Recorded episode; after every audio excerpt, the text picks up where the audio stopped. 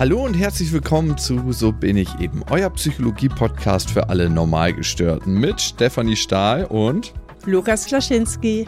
Und heute geht es um fast schon einen Modebegriff aus der Psychologie, ein Konzept, was ganz, ganz häufig in den Medien aufgenommen wird, Hochsensibilität. Und wenn man so die wissenschaftliche Literatur durchforstet, dann fragt man sich, gibt es das überhaupt? Aber anscheinend schon, weil wir haben jemanden gefunden, der hochsensibel ist. Und die ist ja heute bei uns. Hallo Julia. Hallo, ihr beiden. Ich freue mich sehr, hier zu sein. Steffi, lass uns doch mal anhand der Definition erstmal aufschlüsseln, was hochsensibel bedeutet. Und dann, Julia, gucken wir, was es für dich im Leben bedeutet, hochsensibel zu sein und wie das mit der psychologischen Forschung einhergeht. Ja, Hochsensibilität wird definiert dadurch, dass die Betroffenen eine höhere Wahrnehmung haben, und zwar für äußere Reize, also was sie über ihre fünf Sinne in der Außenwelt wahrnehmen, aber auch für innere Reize, ne? also was sie innerlich wahrnehmen, sei es Emotionen, sei es Schmerzen, sei es auch vielleicht eigene Gedanken und so weiter. Also, dass für beides eine erhöhte Sensibilität da ist und dass sie auch intensiver darüber nachdenken. Mhm. Also sich damit auch nochmal mehr auseinandersetzen. Also anscheinend schlechtere Filter haben, einfach zu sagen, boah, schiebe ich jetzt mal beiseite. Ne? Also so, ja. ich, ich sag mal ganz platt, schlechtere Verdrängungsmechanismen dann auch haben. Julia, wie würdest du die Definition mit Beispielen füllen, wenn die auf dich zutrifft? Ja, also da, da gibt es äh, ganz, ganz viele Beispiele. Ich lebte ja ganz viele Jahre und dachte eigentlich, das ist bei jedem so. Ich dachte nicht, dass das was Besonderes ist oder dass andere Menschen anders empfinden und denken würden als ich. Mhm. Ich habe schon gemerkt, dass mir das ein oder andere Schwierigkeiten bereitet und dachte, gut, das ist halt so. Das fing schon ganz früh an, dass äh, meine Eltern oder mein Umfeld öfter mal gesagt haben, mein Gott, du bist aber empfindlich, stell dich doch nicht so an. Mhm. Man weiß ja gar nicht mehr, was man zu dir sagen darf. Du nimmst immer alles so direkt persönlich. Und dann dachte ich, okay, das sollte ich vielleicht ändern oder es liegt an mir, an, an meiner Wahrnehmung bis mich dann vor wenigen Jahren eine Psychologin draufgebracht hatte. Ich habe ihr so einige Situationen geschildert und sie sagte dann zu mir, ja, es scheint, äh, als sind sie hochsensibel. Und dann dachte ich, okay, was ist das? Und ähm, habe mich damit mal so ein bisschen befasst. Und dann gibt's ja auch so ganz viele Tests, die frei erhältlich sind. Und ich habe so ein paar Online-Tests gemacht. Ja, immer voller Ausschlag.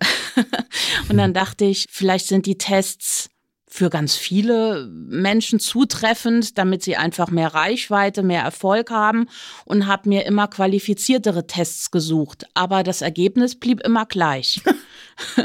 und ich habe dann letztendlich auch festgestellt, okay, das, was bei mir normal ist, was mein ganz normaler Zustand ist, das hat gar nicht jeder Mensch. Und äh, manche Leute oder viele Leute sogar nehmen Sachen gar nicht so persönlich, nicht so eng, sind nicht so sensibel in allen Bereichen, im positiven wie im negativen. Was bedeutet denn das für dich in so einer Alltagssituation? Wie reagierst du sensitiver, sensibler auf Dinge? Beschreib mal so eine Alltagssituation, bitte. Ja, eine klassische Alltagssituation, zum Beispiel Supermarkt Samstagnachmittag der absolute Albtraum. Wenn man da einkaufen geht zu einer Zeit, wo sehr viele Leute unterwegs sind und es ist Gedränge, Geschubse, Kinder, die rumlaufen, Regale, die nicht frei zugänglich sind und überall tausend Reize und Sachen, auf die man Rücksicht nehmen muss. Ich bin danach total durch nach so einem Supermarktbesuch. Mhm. Und dann fängt man an, solche Situationen zu vermeiden. Mhm genau wie eine typische Alltagssituation im Kontakt mit anderen Menschen, mit Freunden, mit der Familie. Man nimmt Sachen viel ernster und, und lässt diese ganzen Inhalte so sehr an sich ran, dass dieser Abstand gar nicht gewahrt ist bei Äußerungen, die vielleicht gar nicht so böse gemeint sind oder so oder die einen gar nicht verletzen wollen. Aber dennoch ist man sehr getroffen davon und sehr verletzt. Und jetzt kommen wir ja in so einen Schnittmengenbereich.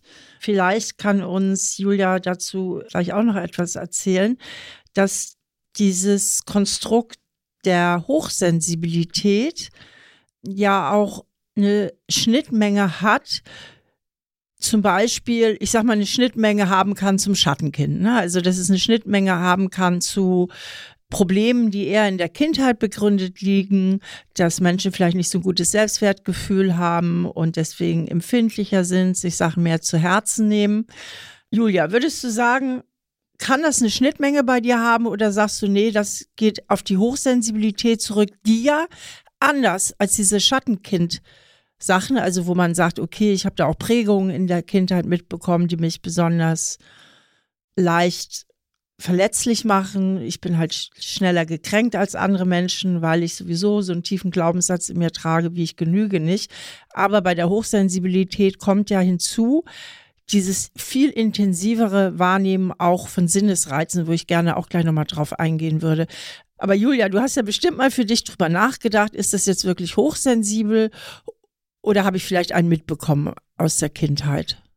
Das ist eine gute Frage, denn das, ich habe da schon öfter drüber nachgedacht, aber das ist schwer äh, zu differenzieren, hm. weil ähm, ich weiß halt nicht, ich kenne ja nur meine Situation, wie es anders wäre, wenn entweder eine Prägung aus der Kindheit fehlen würde oder ich nicht hochsensibel wäre. Mhm. Das ist natürlich schwer zu sagen. Es gibt auf jeden Fall Themen, die mich schon besonders triggern von früher unabhängig davon, ob ich sagen kann, das ist jetzt der Hochsensibilität geschuldet oder den Erfahrungen, die man in früher Kindheit gemacht hat. Ja. Und deswegen würde ich gerne nochmal das Augenmark darauf lenken, auf nämlich auf diese sensorische Wahrnehmung, weil ich denke, dass unheimlich viele Zuhörer und Zuhörerinnen sich jetzt fragen, ich habe vielleicht aus meiner Kindheit ganz starke Prägung, deswegen bin ich sehr sensibel. Ich kann mich deswegen auch ganz schlecht abgrenzen, weil ich schon als Kind immer so beflissen war, alle Erwartungen zu erfüllen. Und ich habe heute auch als Erwachsene große Schwierigkeiten, mich abzugrenzen.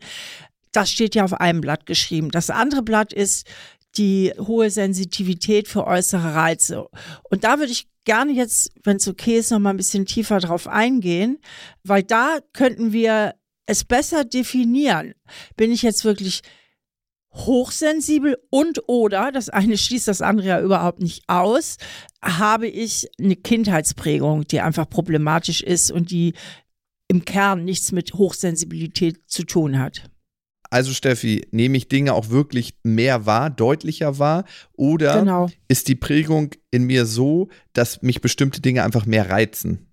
Richtig, weil da haben wir nämlich eine Schnittmenge, weswegen dieses Konzept ja auch zum Teil kritisiert wird oder äh, noch nicht so ganz klar ist, weil wir Schnittmengen haben zu anderen Konzepten, wie zum Beispiel Neurotizismus und so weiter. Also wo es mehr um zum Teil um Prägung geht, zum Teil ist aber auch Neurotizismus angeboren. Es gibt einfach Kinder, die kommen ängstlicher auf die Welt die kommt dünnhäutiger auf die Welt. Mhm. Das Gehirn schlägt schneller an, also die Amygdala, das Angstzentrum, das ganze Emotionszentrum äh, schlagen schneller an. So, und das haben wir auch bei Hochsensiblen. Und, und da trennen sich nämlich die Wege, wir haben eine andere Wahrnehmung. Übrigens auch für Ästhetik. Darauf sind wir jetzt noch gar nicht eingegangen. Es mhm. geht ja nicht nur um die sensorischen Reize aus der Außenwelt, sondern auch ästhetische Reize, dass Hochsensible oft einen Hang haben zu Künsten und auch mhm. dort besonders intensiv wahrnehmen. Julia, trifft das auch auf dich zu? ja, eins zu eins, trifft sehr genau auf mich zu. Ich bin Musikerin und sowohl wenn ich selber Musik mache, als auch wenn ich auf einem Konzert meiner Lieblingskünstler bin, es ist schon so, dass mir dann bei der Musik, die ich liebe, sofort auch die Tränen kommen. Und ähm, das kann auch so ein ganzes Konzert durchgehen. Mhm. Ähm, das, das ist dann nicht zu unterdrücken. Das ist mit so einem Glücksgefühl verbunden und ich habe einfach die Tränen in den Augen stehen. Und wenn ich andere Leute sehe, die dann abtanzen, feiern und mit der Musik mitkrölen, das geht bei mir oftmals gar nicht, weil ich einfach nur weinend dastehe. Genau, also es geht dir ganz besonders unter mhm. die Haut und mhm. du hast eine besondere Empfindung zu. Wie ist es sonst mit Sinneseindrücken, mit Gerüchen, mit äh, Lautstärke, mit, mit, mit Farben? Kannst du uns dazu was erzählen? Ja, Gerüche ist auch so ein Thema. Ich nehme, also ich merke zum Beispiel, äh, wenn ich mit meinem Mann zusammen bin, dass ich viel mehr Gerüche wahrnehme, so im Umfeld, als er, wo ich sage, oh, riechst du das? Das riecht so gut mhm. hier. Oder auch genauso äh, umgekehrt, wo ich sage, oh, da hat jemand einen schlechten Atem oder das riecht nicht gut oder hier ist irgendwie ein ganz besonderer Geruch, wo er sagt, ich rieche überhaupt nichts, was du wieder wahrnimmst. Und so im direkten Kontakt mit meinem Mann merke ich und auch mit, mit anderen Personen, Freunden, Familie, dass ich einfach da viel mehr wahrnehme als andere in meinem Umfeld. Und empfindest du das als Fluch oder als Segen? Auch hier ist es, ich kenne es ja nicht anders. Das ist mein Normal. Hm. Wenn ich aber sehe, welche Sachen mir da auch des Öfteren dann Probleme bereiten, weil man Sachen zu zu intensiv empfindet und sich Sachen zu sehr zu Herzen nimmt, dann hätte ich es lieber nicht, um ehrlich zu sein. Und mhm. wenn ich mhm. mir vorstelle, dass auch ein Glücksempfinden von jemand anderem, der weniger empfindet, das ist das Normal dieser Person. Der kennt es auch nicht anders und der ist auch zufrieden und froh damit. Und der, dann hat man aber diese Ausschläge im Negativen nicht und auf die könnte ich ehrlich gesagt verzichten. Was sind so typische Ausschläge im Negativen? Ja, einfach, dass man sehr schnell verletzt ist, dass man ähm, negative Sachen bei Gerüchen angefangen äh, wahrnimmt, die man gar nicht so alle wahrnehmen möchte, auch Schmerz, auch wenn es ähm, jemandem im Umfeld nicht gut geht ich, ich habe das Gefühl, ich bin wie so ein Seismograph. Sobald ich in einen mhm. Raum komme oder auf Menschen treffe, ich spüre sofort irgendwelche Schwingungen, wenn es jemandem nicht gut geht, jemand bedrückt ist oder ein Streit in der Luft liegt. Ja. Und das belastet mich dann sehr. Und wie ist es denn? Liegst du denn mit deinen Einschätzungen oft richtig, die du dann hast als Seismograph? Ja, meistens schon, ja.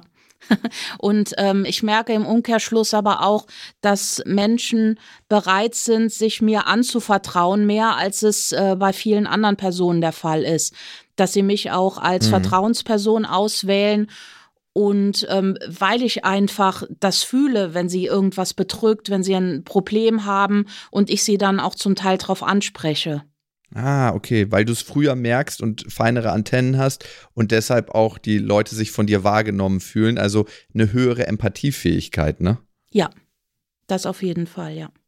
Ich würde, Steffi, jetzt das noch einmal zusammenfassen, was Nadine beschrieben hat, weil jetzt haben wir es als Empfindung, aber du hast was ganz Wichtiges vorhin gesagt, nämlich Steffi mit der Kindheitsprägung, da wolltest du differenzieren, das würde ich kurz noch einmal äh, zusammenfassen.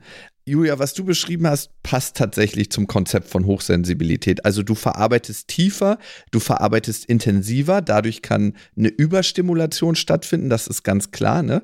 dass dein System dann ganz viele Sachen verarbeitet, viel, viel mehr Datenmengen hat, in Anführungsstrichen, als bei jemandem, der nicht hochsensibel ist. Und Steffi, was du vorhin gesagt hattest, ne? Ist es die Kindheitsprägung, dass du auf bestimmte Sachen stärker reagierst oder ist es tatsächlich die Hochsensibilität? Und es gibt ja auch beides, ne? Und da hat die Forschung Folgendes rausgefunden. Wenn wir eine Kindheit erlebt haben, die die Persönlichkeit des Kindes fördert, wo die Eltern aufmerksam waren, auf die Bedürfnisse Acht gegeben haben, dann kann Hochsensibilität ein Vorteil sein, weil derjenige dann gut seine eigenen Grenzen kennt. Wenn wir eine Kindheit erlebt haben, wo die Eltern nicht so da waren, nicht so drauf geachtet haben, dann ist die Wahrscheinlichkeit, dass jemand, der hochsensibel ist, dann noch eine Depression oder eine Angststörung ausbildet, viel, viel größer. Es ist ja logisch auch klar, ne? Ich habe mehr Informationen und entweder habe ich ein gutes Rüstzeug als Kind damit umzugehen oder eben nicht. Und das wird ganz, ganz stark von der elterlichen Prägung beeinflusst. Ja, richtig. Und daraus ergeben sich natürlich auch entsprechend Stärken und Schwächen, die man so hat, wenn man hochsensibel ist zu den großen Stärken gehört ja die Empathie. Julia, du hast das eben auch schon angesprochen, dass man sich unheimlich leicht in andere Menschen hineinversetzen kann. Wie geht es dir damit? Beziehungsweise, vielleicht können wir da auch schon so einen ersten Tipp mit einbauen. Erstmal ist das ja eine tolle Eigenschaft, aber auch eine Eigenschaft, mit der man sich selber belasten kann, weil man sich vielleicht manchmal zu wenig abgrenzen kann und sich dadurch vielleicht manchmal auch zu verantwortlich fühlt, wie es dem anderen geht. Wie ist es bei dir mit der Abgrenzung, beziehungsweise hast du für dich schon rausgefunden, so ein paar Strategien, wie du dich manchmal auch leichter abgrenzen kannst. Also wie dir das vielleicht auch ein bisschen besser gelingt. Also das Thema Abgrenzung ist ein ganz wichtiges Thema und das war so ein Gewinn dessen, dass man mich damals darauf hingewiesen hat, dass ich hochsensibel sein könnte. Ich habe mich dann mehr damit befasst und all diese Problemstellungen, die das zur Folge haben kann, wenn man sich nicht entsprechend danach richtet, äh, mir angeschaut. Und gerade dieses Thema Abgrenzung bin ich in den letzten Jahren ziemlich stark angegangen. Man tappt natürlich immer mal noch in die Falle und geht dazu tief rein. Aber ansonsten versuche ich die positiven Aspekte meiner Empathie zu nutzen für mich, für mein Umfeld, für die anderen Menschen. Aber dass ich auch für mich wirklich dafür sorge, dass es eine Abgrenzung, eine, eine Distanz gibt und dass ich für mich sorge, dass ich einfach nicht immer so tief reingehe in die Probleme der anderen. Wie machst du das ganz konkret? Das ist im Prinzip ähm, schon auch eine Art bewusste Entscheidung, so ein bisschen wie dein Mantra ertappen und umschalten, dass ich mir anschaue, okay, es, es belastet mich, also ich versuche mehrfach in mich zu gehen und zu schauen, wie geht's dir? Und wenn es mir nicht gut geht, dass ich identifiziere, woran liegt das. Und wenn ich merke, Probleme anderer Menschen, ich verliere mich da drin und bin da zu weit drin einfach, dann schaue ich, was kann ich leisten, was ist okay für mich und wo muss ich einfach aufhören und, und ein Break machen.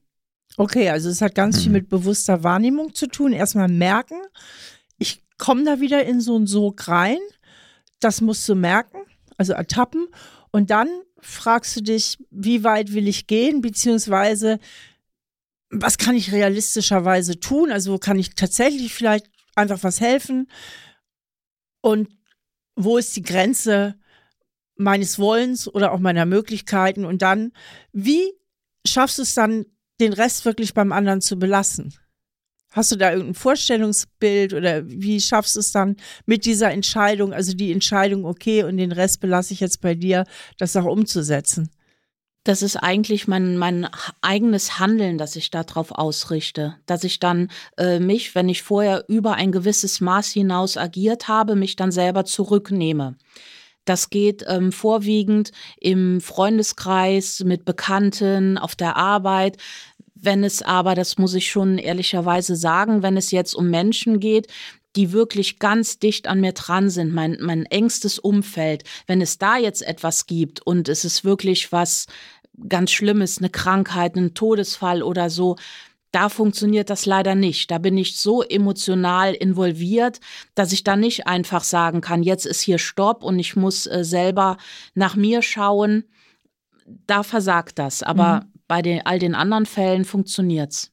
Mhm. Und da finde ich, liebe Julia, merkt man, was Hochsensibilität eben auch ist. Alles, was es an Empfindung gibt, ist aufgedreht und das ist auf der einen Seite eine Qualität, auf der anderen Seite kann es auch manchmal zur Schikane werden, denn immer wenn wir mit unseren Gefühlen umgehen wollen, dann müssen wir auch in einem Zustand sein, wo das noch möglich ist. Und manchmal ist die Erregung so hoch, dass wir uns gar nicht ertappen können und umschalten können, weil wir in diesem maximalen Erregungszustand sind. Und du bist halt eben ein bisschen schneller in diesem Erregungszustand und müsstest dann eben noch ein bisschen früher einschreiten bei dir selbst, um dich selbst zu ertappen, ne?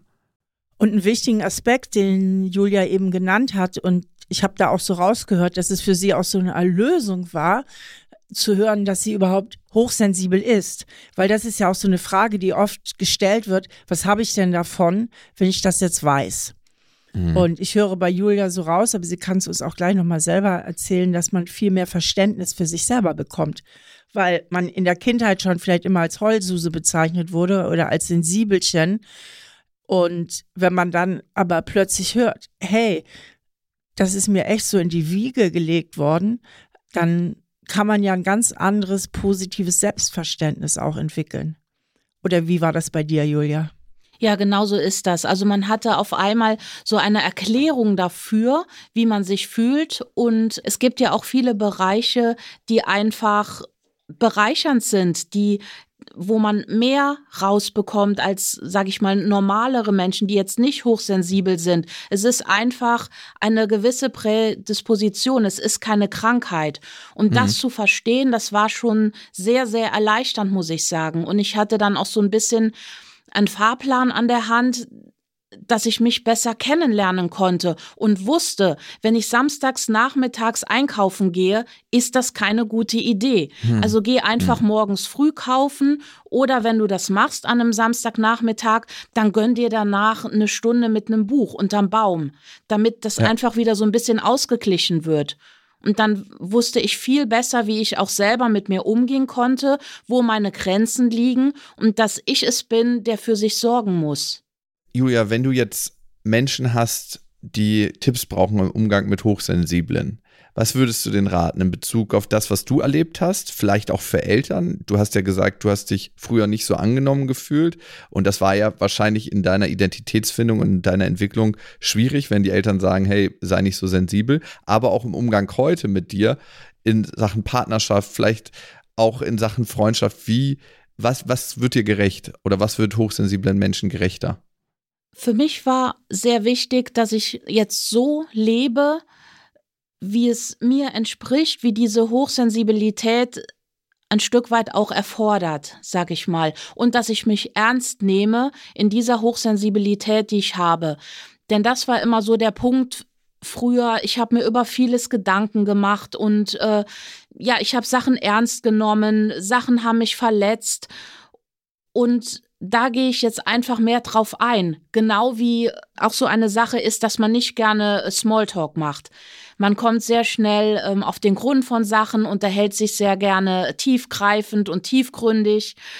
Auch so Sachen weiß ich jetzt, dass das so bei mir ist und dann mache ich das einfach und mache nicht mehr das, was mir nicht gut tut. Aber wie machst du das denn mit dem Verletztsein? Weil du sagtest, ich bin schneller verletzt. Kannst du das denn dann auch weniger sein? Kannst du dann weniger verletzt sein oder wie, wie, wie nimmst du da eine Distanz zu ein? Das ist natürlich schwierig. Und es ist aber so, dass ich ja jetzt weiß, dass ich einen Hang dazu habe, Dinge ernster zu nehmen. Und da mhm. habe ich mich mit Themen beschäftigt, wo man einfach auch lernt, dass jeder seine eigene Sichtweise hat und dass hinter angebrachter Kritik oder in Gesprächen, dass das nicht immer verletzend gemeint ist. Und da auch dieses Verständnis für mein Gegenüber zu gewinnen und auch einfach viel weniger in diese direkte Verletztheit-Falle zu tappen.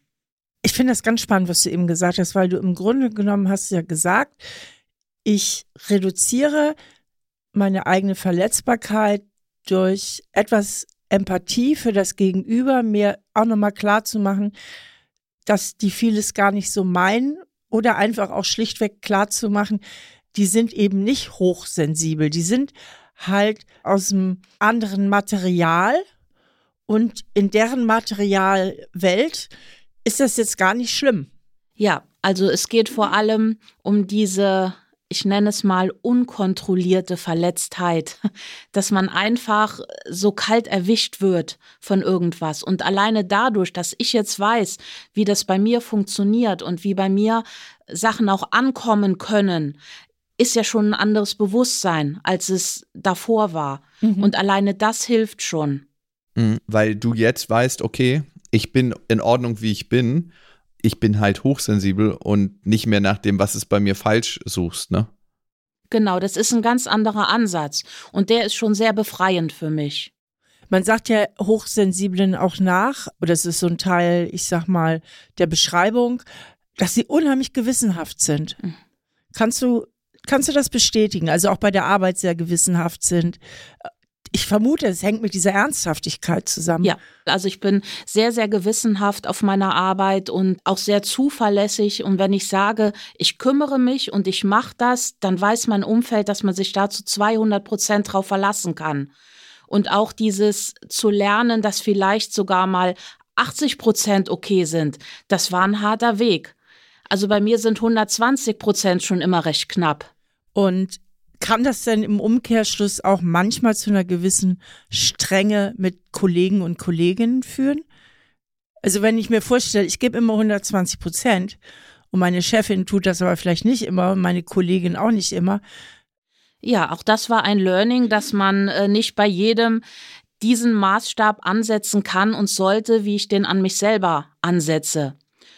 Das, das Umfeld agiert nicht so wie ich. Und ich habe das aber auch sehr, sehr lange erwartet und konnte nie verstehen, warum das nicht so ist. Warum da 70 oder 80 Prozent äh, von irgendwas okay sind. War ganz mhm. schwierig für mich. Mhm. Und jetzt versuche ich selber manchmal bei 80 oder 90 Prozent rauszukommen. Ganz ja. schwierig. aber auch ähm, erleichternd auf eine gewisse Art und Weise. Und wenn das dann funktioniert, das ist natürlich der allerbeste Fall, dann gewinnt man da in diesem Bereich auch wieder neues Selbstvertrauen und äh, kann vage den Gedanken zulassen, vielleicht sollte ich doch öfter mal 80 oder 90 Prozent versuchen. Ist schon entspannend. mhm. Weiß denn dein Mann, dass du hochsensibel bist? Wahrscheinlich ziemlich sicher ja. Und was hat sich denn in der Beziehung, würdest du sagen, geändert oder im Umgang miteinander? Ja, der weiß das natürlich. Der weiß ja, der hat ja von Anfang an mitbekommen, äh, wie das so bei mir ist. Mhm. Und verändert hat sich letztendlich gar nichts. Der wusste schon immer bestens mit mir umzugehen und das passt einfach wunderbar, egal ähm, ob ich offiziell wusste, dass ich hochsensibel bin oder nicht. Aber es ist für uns beide spannend, dass wir dann eine Erklärung für so manches haben. Mhm. Es ist auch, wenn ich erinnere mich an so viele Sachen und sage dann immer noch, weißt du noch, das und das und damals hat doch auch der und der das gesagt, das war unverschämt, im positiven wie im negativen. Und er sagt mhm. immer, ich kann das nicht fassen, was in deinem Kopf drin ist. Das, das kann doch nicht, wie anstrengend muss das sein in deinem Kopf? Und dann sage ich, du bekommst immer nur so einen kleinen Einblick. Du möchtest überhaupt nicht wissen, was da oben los ist. Julia, schön, dass dein Mann so ein Naturtalent ist, aber nicht alle bekommen das so in die Wiege gelegt, mit Hochsensiblen umzugehen. Vielleicht nochmal ein paar Tipps zusammengefasst, wenn ich merke, dass ich hochsensibel bin, im Umgang mit mir selber, aber auch im Umgang, wenn ich auf Hochsensible treffe. Hast du da noch ein paar für uns, Julia?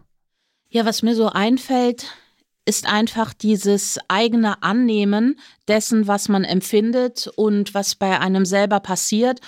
Und wenn man merkt, es gibt Situationen, die tun einem einfach nicht gut und denen muss man sich nicht aussetzen, wie jetzt der Supermarkt am Samstagnachmittag, dann sollte man es einfach sein lassen. Mhm.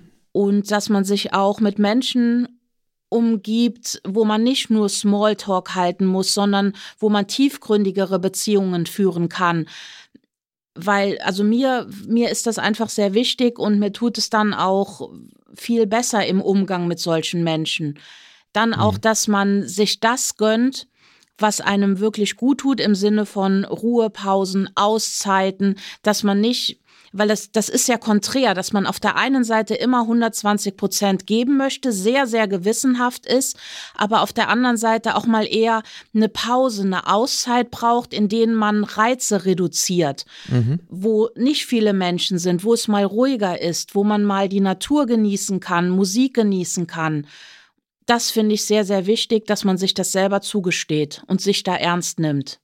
Jetzt denken bestimmt auch viele, hm, sind das dann nicht immer nur Introvertierte, die hochsensibel sind, weil gerade dieser Rückzug ne, und Batterien auftanken, indem man mal alleine ist, ein Buch liest oder in den Wald geht, ist ja was äh, typisch Introvertiertes auch. Aber die wissenschaftlichen Studien zeigen bisher, dass tatsächlich auch 30 Prozent extrovertiert sind. Also es sind nicht nur Introvertierte hochsensibel, sondern es betrifft auch Extrovertierte.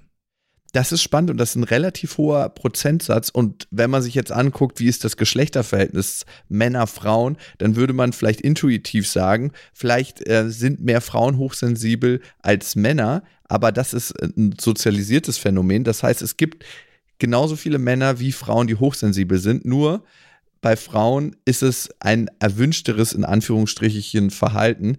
Ähm, gerade in den älteren Generationen, wenn man da sehr sensibel als Mann war und empfindsamer, wurde das noch häufiger abtrainiert. Beziehungsweise Männer verdrängen es dann auch mehr. Also Männer schieben es auch mehr beiseite. Genau, die können es dann nicht so zugeben und äh, schieben das aufs Abstellgleis. Und dann ist es natürlich noch viel schwieriger, damit umzugehen, wenn ich etwas nicht wahrnehme und annehme, dann habe ich ja überhaupt nichts in der Hand und kann damit gar nicht umgehen. Darum Julia, was du immer wieder gesagt hast, für dich zu erkennen, dass du hochsensibel bist und damit dann auch erst Lösungen zu finden, war ja ein ganz, ganz wichtiger Prozess. Was ich gehört habe, du sagst wirklich die richtigen Ruhephasen einhalten, zu gucken, wie gestalte ich die Beziehung in meinem Umfeld? Wie sieht es denn am Arbeitsplatz aus? Ist es so, dass du lieber im Raum sitzt mit anderen, wo telefoniert wird, wo ab und zu mal gequatscht wird, oder bist du mehr in einer ruhigen Ecke für dich? Also generell sind mir auch am Arbeitsplatz die sozialen Beziehungen sehr, sehr wichtig. Mhm. Aber jetzt so ein Großraumbüro zum Beispiel ist für jemanden wie mich äh, der Albtraum. Mhm. Also ich muss mich dann konzentrieren, wenn ich noch zusätzliche Reizen ausgesetzt bin, äh, Telefon, Kollegengespräche, Türen schlagen etc. Das ist für mich schwierig. Das funktioniert nicht gut. Ganz wichtig, denke ich, ist eben auch, dass man offen kommuniziert und ich denke eben auch seine Abgrenzungsfähigkeiten trainiert. Ja, das stimmt. Das ist ähm, auch nochmal so ein Next Level. Also sich das selber einzugestehen und sich das selber ernst zu nehmen, ist schon ein ganz, ganz wichtiger Schritt. Aber mit diesen Forderungen und Wünschen auch nach außen zu gehen, auch das ist nochmal so ein extra Schritt. Dass mhm. man sagt, hiermit mhm. habe ich jetzt Schwierigkeiten. Für mich wäre die Situation besser, wenn sie so und so wäre. Auch das ist dann nicht ganz so einfach. Kommunizierst du das eigentlich offen nach außen, Julia, dass du hochsensibel bist? Also an Freunde, Bekannte, äh, vielleicht auch bei der Arbeit? Oder ist das etwas, was du eher für dich behältst? Vielleicht sogar etwas, was dir unangenehm ist? Also es ist mir nicht unangenehm, aber ich kommuniziere es auch nicht proaktiv bei einem Bierchen am Abend, sondern wenn das Gespräch drauf kommt oder wenn ich mit Menschen tiefgehendere Gespräche führe, dann ist das gar kein Thema. Aber ich gehe jetzt nicht, sage ich mal bildlich gesprochen, mit, mit einem Schild um den Hals. Ich bin hochsensibel, bitte nehmt Rücksicht. Okay. Julia, vielen, vielen Dank, dass du so offen warst und darüber gesprochen hast. Und ich konnte noch mal einen tieferen Einblick äh, zum Thema gewinnen. Gerade finde ich, ist es immer total interessant, mit Menschen zu sprechen, die hochsensibel sind, weil dann kommst du erst da rein, dass du sagst, okay, so funktioniert das. Und für mich ist es eigentlich, sich selber erkennen, so anzunehmen, wie man ist und dann, wie immer in der Psychologie, einen anderen Umgang mit sich selber lernen, auf seine Bedürfnisse eingehen zu können. Und das ist ja eigentlich das Wichtige, womit wir immer ja. agieren ob ich jetzt hochsensibel bin oder nicht, aber für dich ist halt alles nochmal ein bisschen aufgedreht. Genau, ja. Ja, ich habe sehr gerne mit euch gesprochen. Es hat äh, Spaß gemacht. Vielen Dank, dass ich hier sein durfte. Ja, mega. Ich denke, äh, das war ein ganz wichtiges Gespräch, gerade weil die Diagnose, gut, Diagnose impliziert eine Krankheit, es ist ein anderer Wahrnehmungsstil, es ist definitiv keine Krankheit, aber gerade weil die Frage, bin ich das jetzt oder nicht, ist eben schwierig, weil es eben auch Schnittmengen gibt, die wir heute ja auch äh, thematisiert haben. Und da mal von jemandem zu hören, der da wirklich aus eigener Erfahrung berichten kann, ist, denke ich, sehr wertvoll für unsere Hörerinnen und Hörer. Danke dir, Julia. Sehr gerne, danke euch. Vielen Dank an euch fürs Zuhören und ihr könnt natürlich diesen Podcast wie immer abonnieren auf allen gängigen Podcast-Plattformen, zum Beispiel auf Apple Podcasts und auf Spotify und dort auch eine Bewertung hinterlassen. Darüber freuen wir uns immer sehr. Wenn ihr ein Wunschthema habt, schickt uns das gerne an. So bin ich eben at auf-die-ohren.com und ihr könnt uns natürlich folgen auf Instagram. Da haben wir viel psychologischen Content, den man mal nebenbei snacken kann. Lustige Videos zum Thema Psychologie. Tschüss. Das ist ein Podcast von RTL Plus Musik, produziert von Auf die Ohren. Schnitt Jonathan Raue, Recherche Annelena Leidenberger, redaktionelle Leitung Sophie Ida Hischenhuber.